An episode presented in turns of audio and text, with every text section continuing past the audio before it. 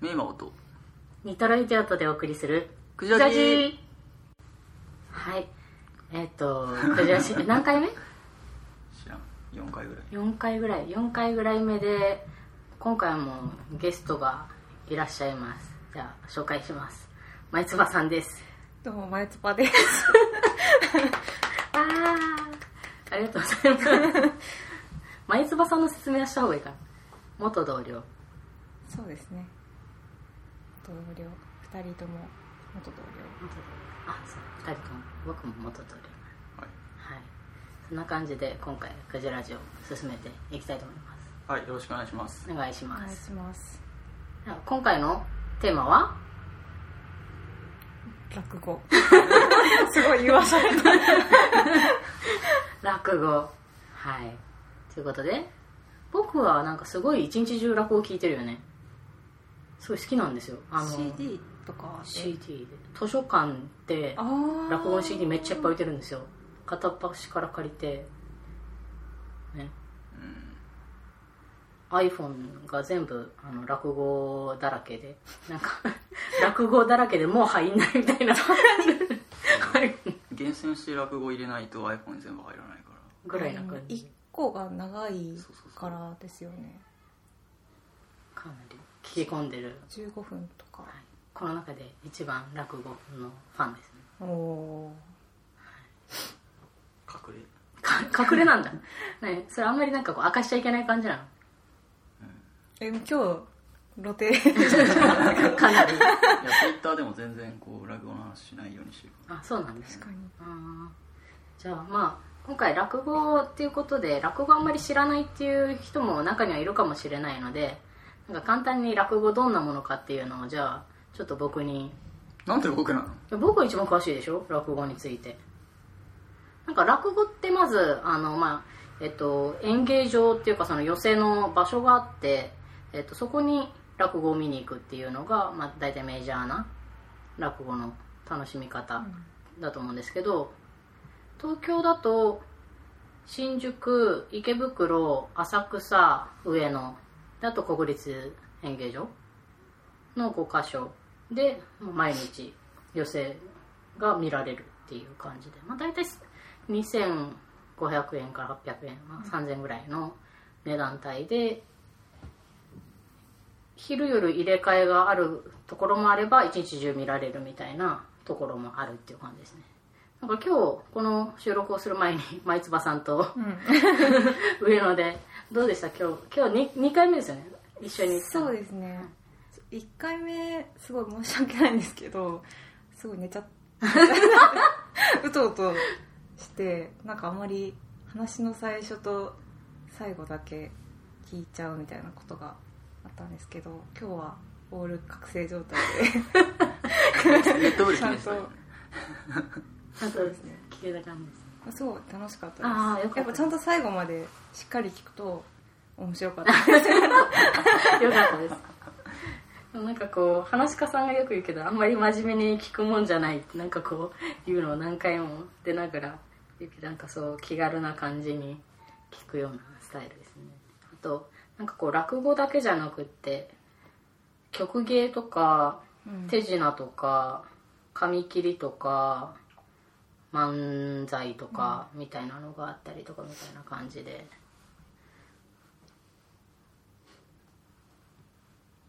他なんかこう落語の豆知識みたいなのってあります？豆知識。豆知識。えっとね。話し家さん基本的には飲食は OK だけどうん池袋は酒の持ち込みが不可。池袋だけなの？多分そう。池袋以外だったらお酒も飲みながらうん多分そうだね。ご飯も食べなが熊ら本はもうビール売ってるしね、あ ビール売ってるんだ、うん、上に自販機があってビール売ってる。へえちょっと高いけどね。あじゃあビール飲みながら。そうそう結構多かったですよね飲んでる人。あ普通に飲んでましたね。ね昼間っから、熊本はもう始まる前から飲んでる人多い。そうですね。いいね。豆知識。豆知識。豆知識。そうお酒の話ばっかりじゃない でも意外ですよね。なんかそういうところで食べたり飲んだりしていいんだみたいな。ん。かこ演じる人がいたらあんまりねなんかこうカサカサって音立てたらいけないとか。ね。そうなんか今日あの携帯電話のお持ちの方はなんかバイブ音もみたいな感じのことを言ってたのに、ね。なんかあのプシュっていう音とかはいいのかなってちょっと思ったんですけど。そうですね。確かに携帯はダメだけど飲食はいいんだみたいな感じのところありますけどね。まあ音出ますもんね飲食。むしゃむしゃしてたりパリパリしてたり。そうですするけどそれはまあ良いと。うん。いう感じですね。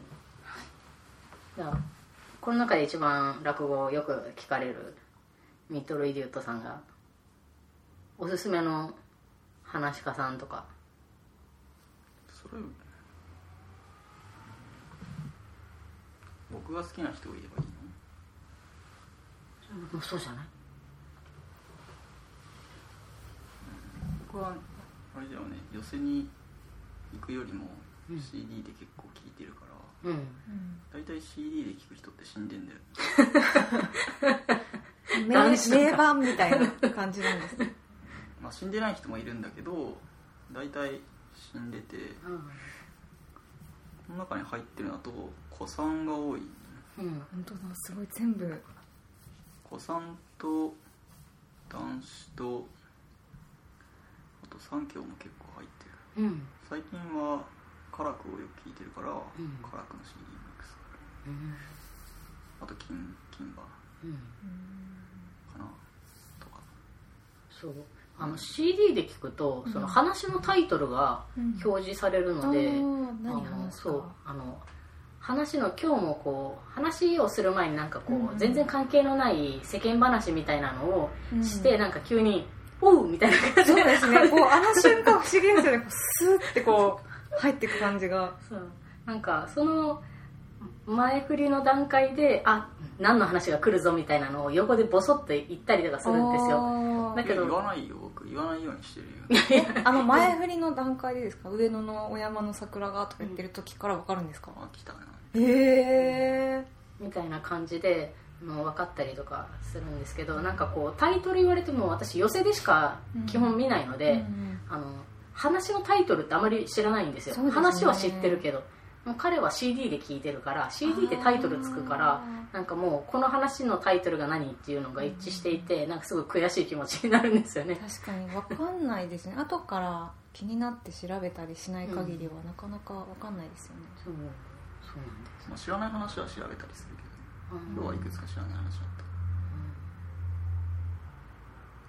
意外にでもヒットしますねあのこうなんとなく覚えてるこう単語だけでああ検索してもちゃんとウィキペディアとかに話の単位でこう載ってたりとかして、下げのセリフとかでも検索すれば出てくる、ああ確かに。今の時期だ今日なんか花見の話なかったね。もう季節が。花見。今日は花見なかったね。夜に出るかも焼き鳥。あ食べてたあれは初天神で本当は正月の話なんですよ。あそうなんですか？だから1月にやる落語なんだけどへえ今日はあの花見バージョン。なるほど。あれあ元の話は本当は焼き鳥じゃなくって、みたらし団子あのああ団子のタレ。タレのやつを。あれすごかったですね。なんかああいうこうダイレクトな感じに弱いってすごい今日気づきましたなんかああいう分かりやすい演技が入,、うん。入るとなんかこう臨場感が ちょっと出てきますね。話だけじゃなくてこう飲んだり食べたりとかなんかこう結構その今日も最後の三協さんがお酒を飲んだりとかあのあとそば食べたりとか、うんうんうん。みたいなののみたいなやつをやると、なんかちょっと帰りそば寄ってみたいみたいな。単純ですね すごい酒飲みたくなるよそう。なんかこうなんだろうこう飲食を誘うっていうかまあだからた、ね。なんか食べてもいいのかよくわかんないんですけど、うん。なんかすごいこうた食べたくなったり飲飲みたくなったりするような。そうですね。実際よりかはオーバーにやってるはずなんだけど、すごいリアルというかね本当に実際食べたり飲んだりしたくなるような。そうですね。全然普段お酒飲まないのにうまそうだなって思ったりとかうん。します。ちょっと悔しい感じです。ねそうですね。すごいあれだけ演じるって。いうなんかこう私意外とその CD で聴かないので YouTube で。YouTube 好きですね。YouTube, YouTube 好きなんですよ。YouTube であの結構あの落語を聞い聞いたりとかするんですけど、なんか結構あの邪道だって言われるんですよ。あの映像で見るののは。なんかこう YouTube なんか邪道だみたいなことを僕に言われるんで す CD で聴けみたいな感じ。でより想像を膨らませるうん。方がなんかこう別に落語家の所作を否定するわけではないけど、ん。大体上手い人はうん。声だけ聞いても面白いんですよ、何がそこにで行われているかっていうのが分かる。で上手い人ほどあまりこう動きがなかったりすああるそうなんですね。うん。それにこう寄席とかだったらまだいいんだけど YouTube とかだと固定カメラじゃないですか、だからあんまり臨場感がないし面白みがないかなってそうなんだ。うん、CD ですよと。うんまあ YouTube で画面見ずに聞けばいい。YouTube なのに。動画は否定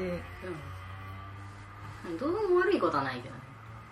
うん。でもちょっと楽しみ方が変わってくると思うんだよね。うんうん。悪くはないと思そうなんかこう一番最初にその落語行ったこともないし聞いたこともないみたいな。なんかそもそも落語がどういうものかわからないみたいな人もまあもちろん中にはいると思うんですがこう初めて聞くとすれば何をおすすめします？う話？うん。初めて聞く？うん。別に何でもいいじゃん。でもなんかこうあのーもななんだろうなこうな八っ熊さんとかこのご隠居とかなんかのやなんだろうこうお決まりみたいなやつってこうわからないとなんかこう与太郎とかうん。キャラクターがってこと？そうそうそうそうなんかいまいちキャラクタ小ー太郎がどういうキャラクターかってこと？うん聞いたら分かりそうなもんだなんか私最初そのよくよよくわかんなくってその「うんふんふんうんふんお父さん」みたいななんかいるでしょあのこう丸々系のキャラクター。太郎ね。そう。与太郎。あれはなんかこう全て与太郎みたいな感じなのかこのこの話のこの人だけ与太郎さんっていう人なのかみたいななんかこうあれは基本なんかこう汎用性があるっていうかなんかこうこういう間抜けなキャラクター。登場人物でそういう間抜けなキャラクターを与太郎って呼んでそうそうそうそう。うん。なんかそういうのもよく分かんなかったから最初はね。うん。八五郎は喧嘩っ早いとか。あ今日なんか言ってましたよね。人がいいのはなんとかさんで。飯炊きのゴンスケとか出てきたりするそういうの難しい。鉛がきつい。言葉もみんな違うからね。うん。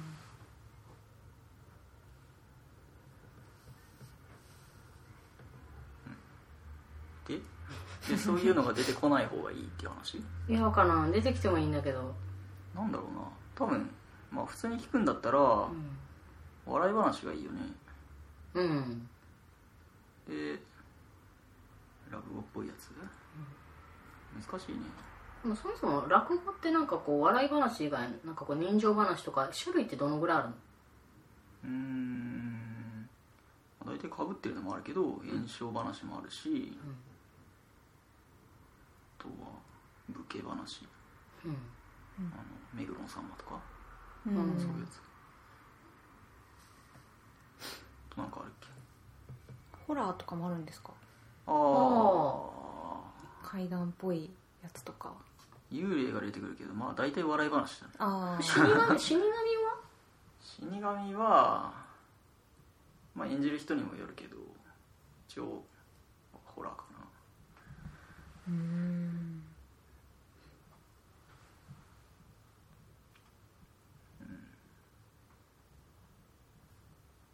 なんだろうね個人的にはなんかこう、まあ、古典落語もいいんだけど新作落語って言ってその新しく、まあ、今日も新作落語みたいな なんだっけ？カカラオケのやつ。カラオケ刑務所。カラオケ刑務所。とかもあれも新作ですけどなんか新作落語で「緑の窓口」っていううん。あのあれ志の輔の落語？立川あ志の輔志の輔あこれ YouTube で見られるんですけど。ものすごく現代っぽい。あの緑の窓口でなんかこうなんだろうクレーマーっぽい感じのなんかこの対応がこうし職業柄なんかすごいくすってくる感じの 私は。そうですね。なんかすごいあの面白い話なのでおすすめ。いるいるこういう人みたいななんかこうこれがすごく噛み合ってないっていうかなんかこうなんだろうな。あ の見てみた。ら YouTube で分かりました。僕は結構もう好きな話がありすぎてあんまりこうん。なんか僕は好きな話を言えっていう話のだったらいいんだけど、ううん、いいじゃん。あんまおすすめできないんだよね。陰気なの？飲めるとか好きだけど。ね飲めるどうなるでこの前聞いたじゃん。き聞かせたじゃん。えっとね、まあ、二人癖の話なんだけどお前には癖があるっていう。何かというとつまらねえっていうっていう癖があるからやめた方がいいよ。うん。そんなこと言ったらお前だって癖あるじゃねえ。お前は何何かっていうと一杯飲めらっていういう癖がある。それやめろって言うんだったら俺やめるからお前もそれやめろよって言ってあじゃあ次から口癖言ったら50銭なっていう話。でお互い相手に相手の口癖を言わせようとする。小学生みたいですね。あー聞いたわ確かとか最近だとあれだね長屋の花見とかは聞けるかもね。もう時期が過ぎたかもしれないけど。春の貧乏長屋のみんなで揃って花見に行くっていう話なんだけど酒を買う金がないから、こう一升瓶に番茶を薄めて入れて色だけお酒みたいな。切ないつまみに卵焼きって言いつつこれはこうたくあんを刻んだやつ。で色だけ卵焼きって。のをこうそそう見立ててみんなでななんとか花見をするっていう話。えそれは楽しい話？楽しい話。うん。笑い話。話だけ聞くとなんか悲しい話なのかな。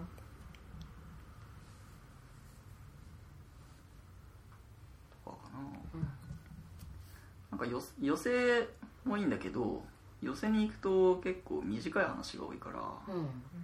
こう面白い話でも寄せで聞けないものとかもある、うん。結構あの長いよね僕聞いてるやつね。え長いってどれくらい長いんですか？40分とか。すごいですね。寄せだと大体1時間で4人出てきて1人当たり15分ぐらいなので、その枕のやつも含めたら大体もう短めの話かまあちょっとはしょって話すとか、うん。みたいな感じになっちゃうんですよね。ああとあれだ。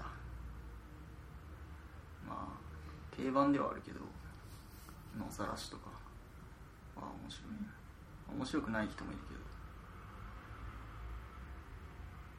うん野ざらしとか。がお好きなのあれはなんかこうメロディーが流行だけど流行の野ざらしはメロディーがいいので大体音楽代わりに聴いてる。メロディーがいい。歌うわけではない。あ歌もあるけど、まあ、話のテンポがこう流行は特徴的で、あのポンポンこう進んでいくので。聞きやすい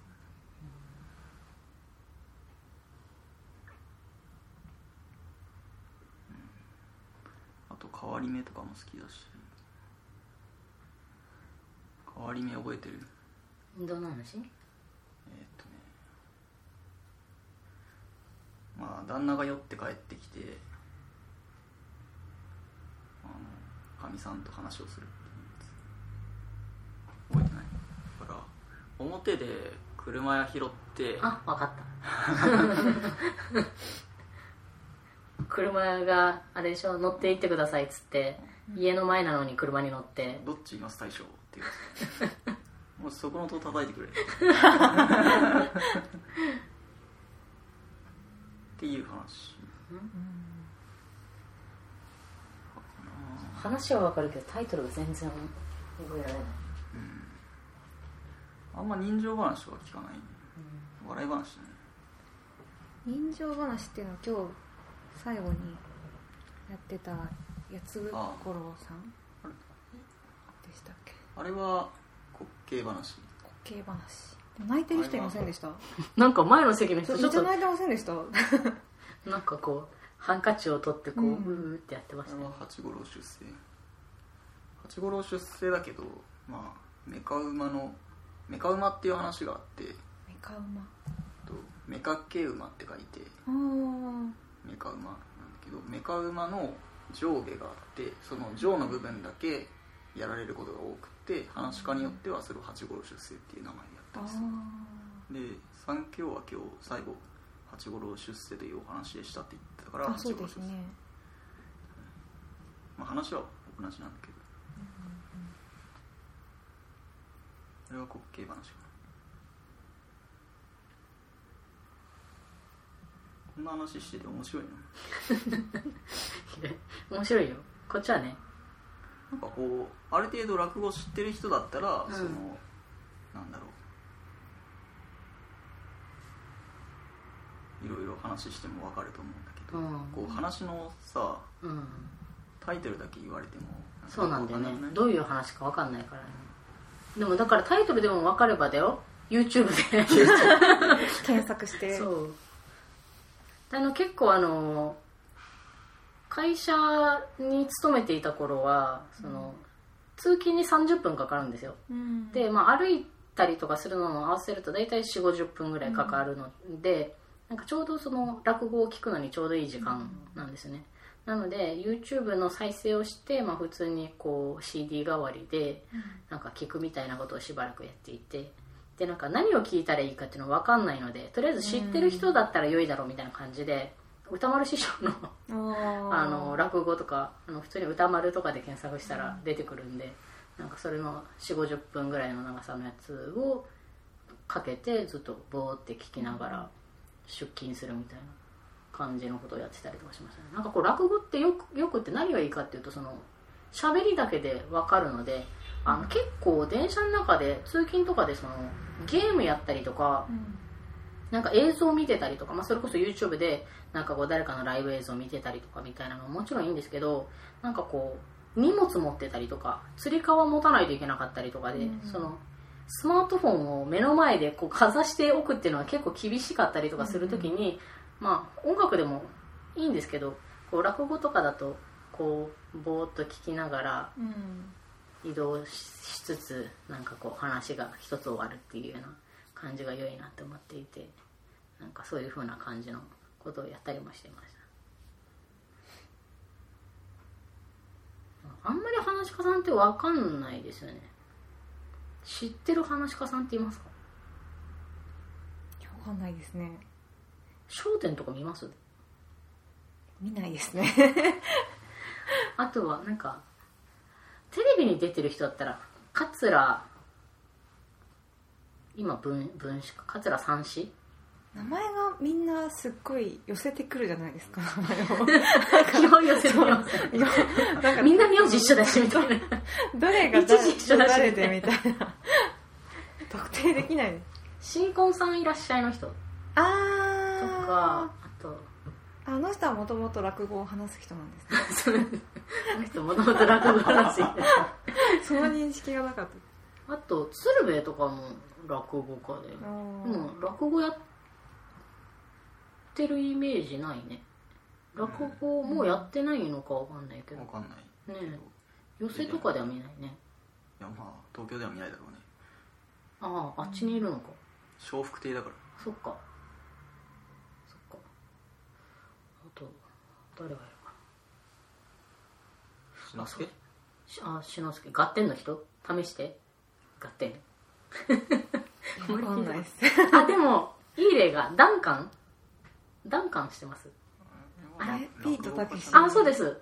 ダンカンはもともと男子の弟子でその男子の段を取ってダンカンっていうのでなんかもともと落語家を目指していたんだけどビートたけしの弟子になるって言ってやめたみたいな感じのとかあと伊集院光ももともと落語家だったんだけどなんかこうまだ全然下っ端の時にラジオやってるのをバレて、なんかどっちやるかみたいな感じになって、落語家辞めたみたいな経緯が確かあったりとか。結構意外な人がなんかこう、うん。落語での人だったりとかする、なんか他いたっけそういう人。わかんない。わかんない。そうそうなんです。ダンシュンがドラマに出てたんじゃない？ああそうだ。下町ロケットっていう、なんかこう本がヒットして、うんうん。なんかドラマになってそのドラマに出ていたらしいんですけどなんかえっとダンシュン。男子た立川談春っていう、まあ、落語家さんがい。て OK なんですかね。そういうドラマとかに出るのバラエティーとかに出るの。はああ真打ちだったら全然問題ないと思う、うん。あの時代劇とか出てる落語家は多いはず、ああ合いそうだね。まあ喋ってる言葉がああ確かに。古いし、そうなんか落語家さんは前座二つ目真打ちっていうふうに出世してうんいくんだよね、み三つ三段階。うん。であの寄席に行った時にこうテケテケテケってこう太鼓を叩いてる人たちが前座。うん。で、まあ、座布団ひっくり返したりとか、あのめくり？めくりの役の人とかが前座。で前座から2つ目に昇進して2つ目から真打ちに昇進してっていうような感じでもう大体もう真打ちになったらそっからそっからがでもスタートだよね。真打ちになったらもうこれそれ以上上がるって言ったらもうほとんどないよね。落語協会のなんか理事とか。理事偉い人。い 一気になんか偉い人みたいな感じでまあほとんど真打ちらしいからね。だから寄席で鳥を務めるのは真打ちですね、今日2つ目の人とか出てたのかな？出てた出てた。出てた。えっと一番最初は2つ目だと思う。うん。京野市。うん。あとね羽織着てない人は2つ目だよ。あそうなんだ。あそういう前座か2つ目。前が。座は最初しか出ないから。うん。なるほどえあの一番初めに出た名前のなかった？浜栗さん？あそう浜栗さんは何者なんですか？あの人。ああれは前座。前座です。あ前座。浜栗さんでもうまかったですよ、ね、すごかったですよね。なんかすごい聞き取れながら早口言葉みたいな。あれはななんていう話なんですか？初めて聞いたね。あれなんだっけな。聞いたことあるんだけど覚えてない。なんか滋賀県滋賀県って言ってませんでした。滋賀県じゃな兵庫じゃなかった兵庫ですか？なんか関関西系のなんかどっか。兵庫。兵庫兵庫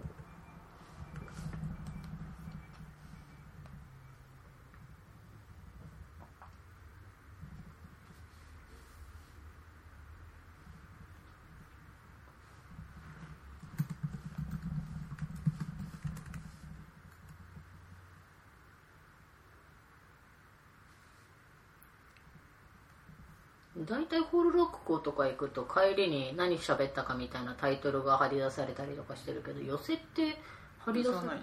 ないよね。まあ後で Twitter で検索したら書いてる人もいるけど。うん。うん。金明地区みたいな。ん？金明地区。か金明地区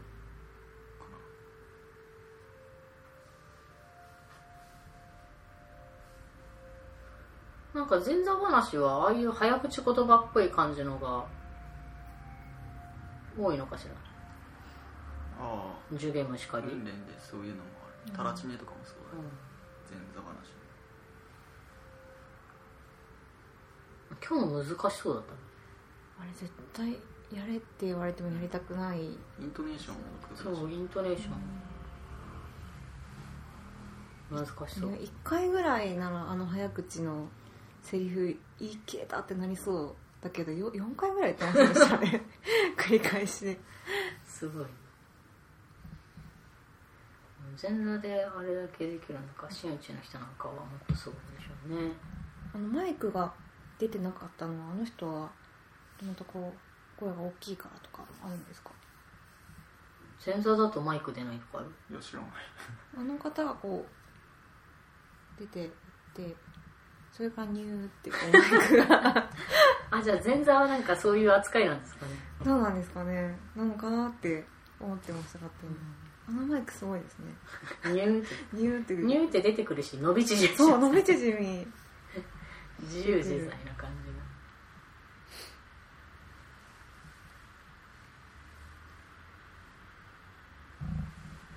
か最近落語ブームだ落語ブームだってなんか去年今年ぐらい言われてるけど、あんまり客層が変わった感じはしないね。なんか若い層がすごい増えたみたいな印象は受けないけどどうです？知らないよ。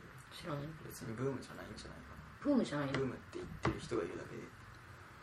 そうなんかあのその立川談春さんっていう、あのさっきのそのなんだっけ下町ロケットに出てた、えっと、話し家さんが「赤目高」っていう本を書かれてて、この「赤目高」っていうのがどういう本かっていうとあの立川流って立川談志っていう人がいて、まあ、その人の一派っていうかその弟子の方々がいっぱいいるんだけど、その談春さんっていうのが立川談志のでお弟子さんでその自分が、えっと、立川流に入門してからあのの話っていうのを「赤目高」っていう本に書いていてなんかいかにその立川談志が破天荒な人間だったかっていうのが結構書いてあってなんかその本自体も全然落語とかを知らなくっても普通に読み物として面白いんですけど、それがなんとなんか年末に去年の年末にドラマ化されて、もともとは小説。そうですね。なんか自伝みたいな感じで小説で、まあ、出してたやつが、えっと、ドラマ化されてその立川談春役を二宮君がやったんですよ。えー、そんなこうイケメンそう。な感じなんですか？なんか いや。いやって言うと多分若い頃は。あ若い頃は多分すごくイケメンな感じ、これ立川談春の新春独演会のチラシなんですけど。ああ目鼻たちがはっきりしてる感じ。多分昔はもあのもっとまあ、昔は二宮君だったんだけ 二宮君。そうでなんかこうすごいあの豪華メンバーで「あの赤目高が」あのドラマ化されてドラマ化って言ってもスペシャルドラマなので2時間あー。2時間ドラマ？ああそうだね長めだね、みたいな感じで、えー、と談春役が二宮君で立川談志役がビートたけしでみたいな感じで。へえなんかそれで結構なんだろうそういう嵐ファンの人が、うん流れ込んできた。みたいな感じになるかなと思ったけど全然その いや全然かどうかわかんないけどなんか二宮君かっこいいで終わっちゃった可能性がある、でも二宮君すごくって私はあのうちテレビないんでその赤目とか見てないんですけど、やっぱり YouTube で あのああの YouTube に赤目中自体はあのアップされてないんですよ、ただそのこういう番宣みたいな感じで、うんうんうん。なんかこう放送前になんかこうこういうシーンを撮りましたみたいな感じのやつとかやっていてなんか普通にあの落語の話を覚えてあのセリフでやったりとかするんですけど普通になんだろう落語話し家さんみたいな感じで、なんか落語を普通に喋れてたのでなんか俳優さんすごいなと思って。うん。なんかこうみたいなのとかあと今年に今年に入ってからなのかな？アニメで昭和元録うん。落語真珠、私これあの本当覚えられなくて。元禄昭和落語真珠だっけ。昭和落語元禄真珠だっけみたいな。落語真珠って言っててあんま昭和元禄から言う人そこまでいなくないですか？なんかこうごっちゃになっちゃうんですね。落語のやつみたいなこううん。ざっくりした感じにそうなっちゃうんですけど。とかもうん。あったりとかして。なんかもうちょっとこう寄席にこう足を運ぶ人が増えたら良いなって思ったり思わなかったり。そうですね。落語真珠の漫画の後書きみたいなおまけうん漫画みたいなので、うん。こう女性のなんていうかこうこういうところですよとか、うん。そういうのが書いてあったなっていうのを今 思い出しました。えーえま漫画だとどのぐらいの関数で出てるんですか何巻10巻いってるかいってないかぐらいだったような。えー、それってまだ続いてるんですか？まだ続いててなんかそろそろ最終回みたいな話を最近聞いた気がします、あじゃあアニメのやつはその2期みたいなのはそのまだなんだろう漫画の方がまだ全然その追いついてないというか半分ぐらいの感じなんですかね。なんですか私ね原作を読んでないのでなんかちょっと今の話を聞くとちょっと原作を読んでみたい感じがああでもアニメもすごい私も途中までしか見てないんですけど、ん。すごい良かったですね、うん。それも声優さんがこう実際に落語されてるんですけど、すごいよく私があんまりよく分かってないっていうのもあるんですけど上手だなって思いながら違和感が全くない感じで見れました。いいですね。なんかこう声優さんって声優さんって大変ですよね。なんかこう、うん。まあ、俳優さんもそうだけどなんか声優さんとなると俳優さんってこう身振りとかもあるから、うん。なんかまあ多少のなんだろうごまかしが効くような感じがするんですけど、この声だけって言うとなんかこうさっきも言ったようにその CD だけで聞いてそのその世界が構築されるうまさみたいな、まあ、こうアニメだとアニメの絵ももちろんあるんですけどやっぱこう声優さんがそれに当ててなんかこうそこにこう落語の世界を築くっていうのはなんかすごい難しそうな感じがしますよね。むしろこう詳しい人が聞いたらうん。どういう感想になるのかっていうのが気になりますね。工藤落語真珠ああ落語は普通にうまいとは思うけど一席丸々やるっていうのがああ途中でちょっとね。ないから。確かに。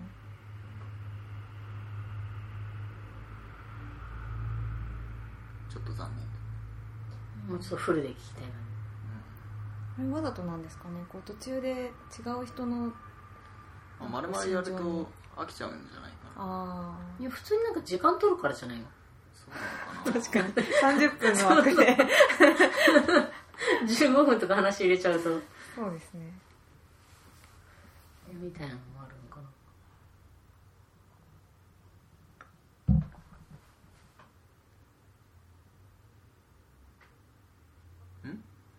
やもういいのうん。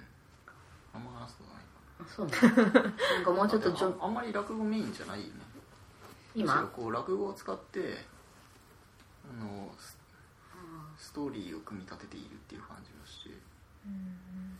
やっぱりストーリーメインだよね。うん。ストーリーメインでもそのストーリーに沿った落語を入れていてすごいなっていう感じがうん。する、そうだね。まあそれが売りな話なんだろうね。あれってなんかこう落語ありきなのかね？なんか師匠が死んだ時になんかこう死神やったりとかあとなんかこう迎えに行った時に芝浜やったりとかなんかこうすごい印象に残るシーンっていうか,、なんかこのシーンにこの話持ってくるのがすごいこうなんだろうしっくりくるっていうかみたいなこう組み合わせがあるのはなんかこうちゃんとその落語の特性を生かそうと思ってストーリーを組んでるのかなとかってちょっと考えたりとかしたんだけど。うん。もともと書かれてる人は落語ファンなんでしょうかね。まあそうでしょうね。まあファンじゃなくてもあの詳しい。普通に勉強ぐらいされて書いてるんじゃないですかそうそうねじゃないと書けないですもうんね、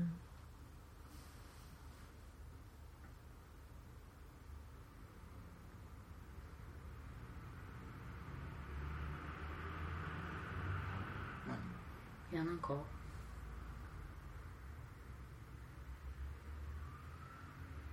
あんまりこう落語のことは話したがらないんだいや別にだから最初から話さないって言ってるじゃんいやなんかいや話さないと言っても話すかなと思ってどれぐらいの頻度で寄席見に行ったりしてるんですか？月23ぐらいですかね。結構行ってますね。2回ぐらいかなうん。各週ぐらい各週ぐらいですね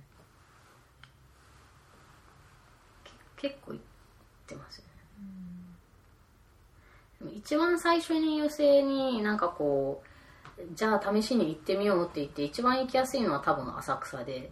ああそうなんですか。はいなぜかというと。イメージが。あーいや浅草って何が入りやすいかっていうとあー一日中やっていて昼夜入れ替えがなくって、うん。まあ、いつのタイミングで入っても出てもよいっていうので、まあ、比較的あの席数もあるので、まあ、座っなんかお客さんが入りやすい座ってみやすいとかうんありますね。今日行った鈴本はこう昼より入れ替えがあってしかも入る時、今日昼の部に行った時に最初に並んでたりとかしたじゃないですか、うん。なんかこう日によって人が多いと並んで座れなかったりとか、なんかそういうのがあったりとかもするのでこうフラッとあ思い立って入ろうみたいな感じで行きやすいのは多分浅草が一番行きやすいかなっていう感じですね、前行った池袋とかわからないですよね初めて。池袋多分一番あの難易度高いところですね。なんなんであそこなんだろうね池袋。もともとあそこにあったのがビルになってみたいな感じなのかな。うん。もともとあのビルだったんだと思うけど。前前は地下じゃなかったみたいだね。うん経緯は知らないけ広くも広さもそんなに、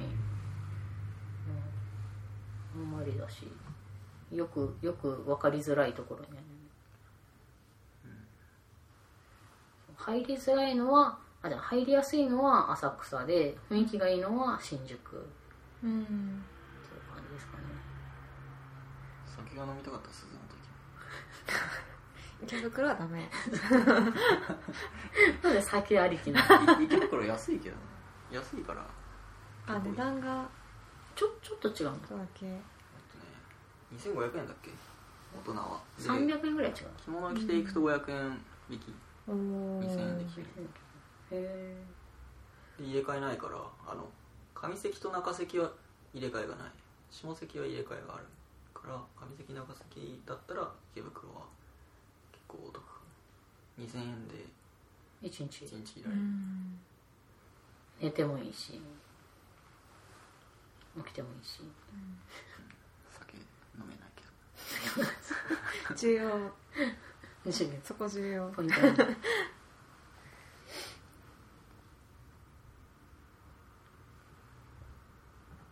そんな感じかな。こんな感じですかね。じゃあまあそんな感じで これを聞いてこう寄せに行ってみようかなっていうふうに思ってこう実際に行動に移してうん。寄せに行かれる方がいればまあ良いなというふうに思います、それでは次回またあるかどうか知らないですけど 次回「くじラジオ」お楽しみに。はい。はい。ありがとうございました。ありがとうございました